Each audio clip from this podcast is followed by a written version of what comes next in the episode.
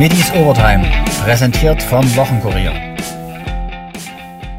Markus Anfang ist ein Verfechter des attraktiven Offensivfußballs und fiel dabei zu Beginn der Saison das eine oder andere Mal auf die Nase. Jetzt heißt das Dynamo-Motto, die Null muss stehen.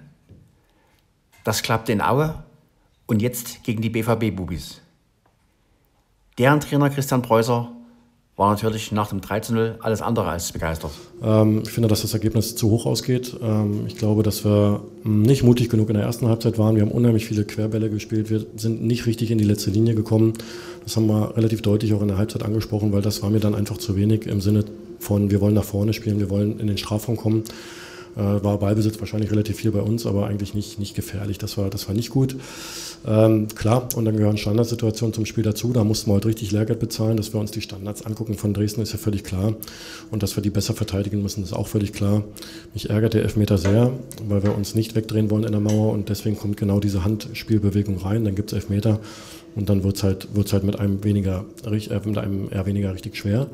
Was ich extrem gut fand, ist, dass wir, und das ist so die DNA, die wir haben, und das wird auch unberührt von der Tabellensituation bleiben, dass wir uns da nicht 4-4-1 hinten reinhauen und gucken, dass wir irgendwie das Spiel ähm, überstehen, sondern wir haben gute Balleroberung gehabt, äh, mit einem weniger. Wir haben richtige Möglichkeiten nochmal im Umschaltspiel bekommen, war, war nicht sauber genug.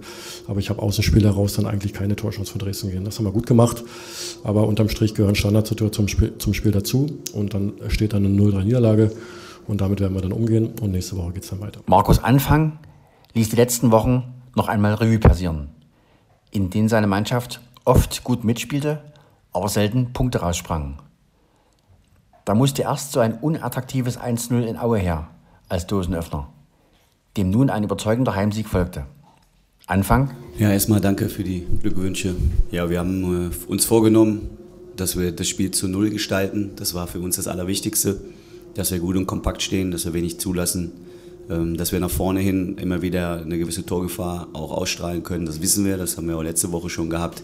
Aber wir hatten halt in den Spielen, und da haben wir sehr viel Lehrgeld bezahlt, wie 60, Elversberg, äh, Viktoria Köln, haben wir sehr viel nach vorne gespielt, im Pokal sehr viel nach vorne gespielt und waren dann auch teilweise in vielen Phasen der Spiele auch die bessere Mannschaft, haben sehr viele Torchancen kreiert und haben am Ende aber einfach zu viele Gegentore bekommen. Schlussfolgerung für uns war, wir müssen halt gucken, dass wir zu Null spielen. Wir müssen halt gucken, dass wir besser verteidigen. Und das haben wir jetzt zwei Spiele lang sehr gut gemacht. Wir haben jetzt von den vier Spielen, die wir gewonnen haben, haben wir vier Spiele zu Null gespielt. Das zeigt auch, wie der Weg sein muss. Nämlich, dass wir erstmal kompakt und gut stehen und gut gegen den Ball arbeiten. Und nach vorne hin kriegen wir immer wieder eine Möglichkeit, Tore zu machen. Ob es dann jetzt mal Standardsituationen sind. Das waren die ersten, die mal reingegangen sind.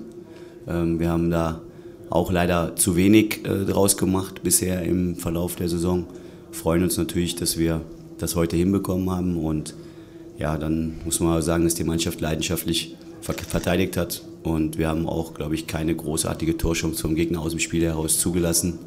Ähm, das war auch gut von uns. Insgesamt, glaube ich, können wir, können wir darauf aufbauen, können natürlich auch besser Fußball spielen nach vorne. Aber wie gesagt, das bringt dir alles nichts, wenn du hinten nicht die Null halten kannst, dann verlierst du die Spiele. Und deswegen war der Ansatz so, und das haben die Jungs gut gemacht. Erneut ließ Anfang mit einer Dreier- statt Viererkette spielen.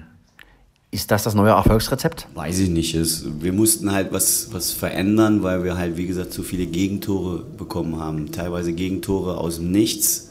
Und haben halt gesagt, das müssen wir halt schauen, dass wir da eher ein bisschen kompakter stehen. Das geht dann vielleicht mal ein bisschen zu Lasten des Offensivspiels. Aber ähm, entscheidend war für uns halt, dass wir in der Defensive gut und kompakt stehen. Und wir haben immer gesagt, die Jungs müssen sich wohlfühlen auf dem Feld. Und das machen sie gerade. Und ob es dann jetzt am Ende das äh, Erfolgserlebnis oder Erfolgsgeheimnis sein wird, das wird sich zeigen. Wir können auch mit der Viererkette gut verteidigen. Allerdings äh, ist uns das mit, äh, mit den Dreien hinten ganz gut gelungen.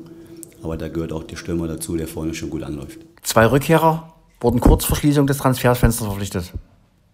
Niklas Hauptmann und Akaki Gogia. Ersterer spielte von Beginn an, Gogia wurde eingewechselt. Anfang über die beiden?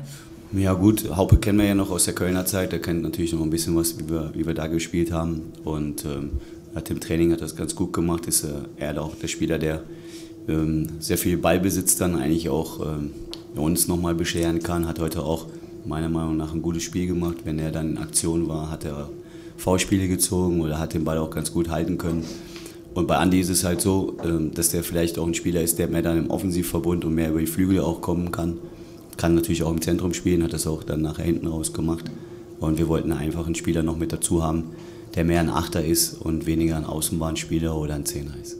Niklas Hauptmann, der wie Vater Ralf nur Haube genannt wird und übrigens gebürtiger Kölner ist, weil Ralf Hauptmann vor 26 Jahren bei Bundesligist 1. FC Köln kickte und dort acht Jahre lang zu Hause war, auf die Frage, ob er sich sein Dynamo-Comeback genau so vorgestellt habe. Ja, tatsächlich äh, habe ich mir so vorgestellt, dass wir einfach gewinnen. Das ist eingetreten. Ich glaube, äh, ja, über das Spiel an sich äh, können wir noch mal reden, müssen wir noch mal reden. Äh, aber ich glaube, die Basis hat gestimmt äh, über die ganzen 90 Minuten, äh, haben hinten alles dicht gehalten. größtenteils. Und nach vorne wissen wir, dass wir noch Luft nach oben haben, dass wir da noch ein bisschen oder sehr arbeiten müssen. Und, äh, aber für heute zählen erstmal drei Punkte, die wir uns erkämpfen. Hauptmann Junior kam, spielte und siegte. Eine Eingewöhnungszeit in Dresden gab es nicht. Ja, es ging alles ziemlich schnell. Ich hatte bisher noch keine Zeit, das so wirklich äh, zu verarbeiten. Ich kam her, direkt trainiert, äh, direkt aufs Spiel vorbereitet und heute ging es dann auch schon rund. Das heißt, ähm, ja, keine Zeit zum Nachdenken, sondern einfach Vollgas. Haube betrat nicht nur als Ex-Dynamo kein Neuland. Er traf auch alte Bekannte auf dem Platz.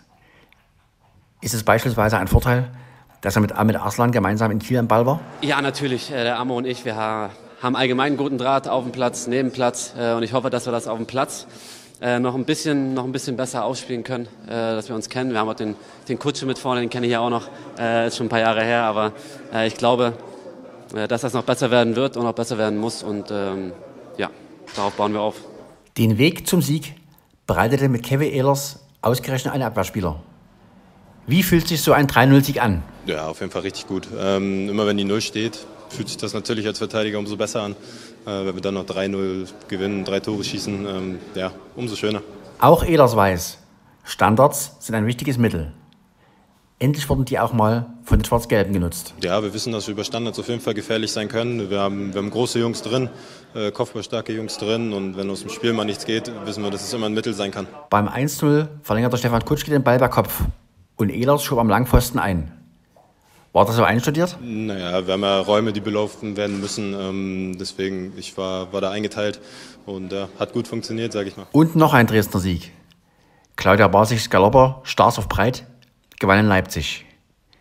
Hier der Originalkommentar des Rennens. Ben Haber vor Flamingo Hollow, Kilkenny dahinter an dritter Position mit Planters Whisky außen daneben, ganz außen Gora Bre. An der Innenseite probiert sich Opturate und vor allem auch Stars of Pride zu verbessern. Vorne ist hier Big Ben Haber. Big Ben Haber, Stars of Pride an der Innenseite, Kilkenny weiter außen, Planters Whisky weiter außen. Vorne aber Big Ben Haber, Stars of Pride an der Innenseite macht Bodengüte, kommt immer näher. Stars of Pride bleibt ungeschlagen. Stars of Pride gewinnt gegen Big Ben Haber. Planters Whisky dritter vor Gora Bre. Claudia Basig selbst erlebte ihren 250. Karrieresieg nicht live, sondern auf Malle. Glückwunsch zum 250. Sieg. Stars of Breit ist ja das richtige Leipzig-Pferd, oder? Also der fühlt sich dort pudelwohl wahrscheinlich. Hat jetzt bei drei Starts dreimal gewonnen. Und ja, macht natürlich Freude. 250. Sieg sind also mehr als 1% gehen aufs Konto von Stars of Breit, rechnerisch. Ist es jetzt das Pferd des Jahres für dich schon? Bis jetzt schon, ja. Das wird wahrscheinlich auch so bleiben, weil bei sieben Startpferden wird das mhm. um die Jahreszeit sich nicht mehr groß verschieben. Und du warst gerade live dabei, sondern noch im Urlaub?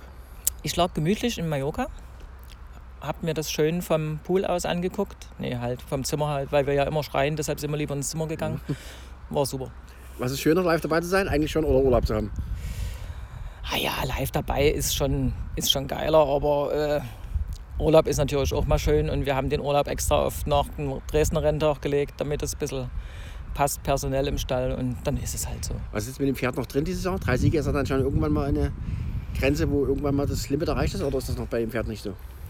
Also der wird jetzt mit dem Aufgewicht knapp 70 Kilo stehen, sodass wir also den nächsten Start im Ausgleich 2 planen müssen. Gott sei Dank ist da einer in Leipzig ausgeschrieben in fünf Wochen. Die geben ihm jetzt Pause.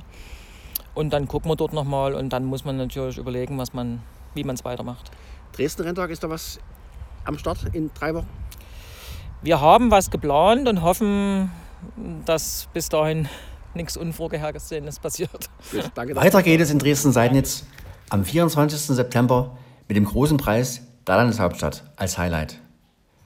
Ein weiteres Rennen läuft unter Schirmerschaft von Dynamo-Sponsor USD. Unser schönes Dresden so heißt es hoffentlich auch am Sonntag, wenn die Schwarz-Gelben in Duisburg antreten. Das letzte Spiel bei den Zebras gewann die Dresdner übrigens vor zwei Jahren mit 3 zu 0 und stiegen nach der Saison auf.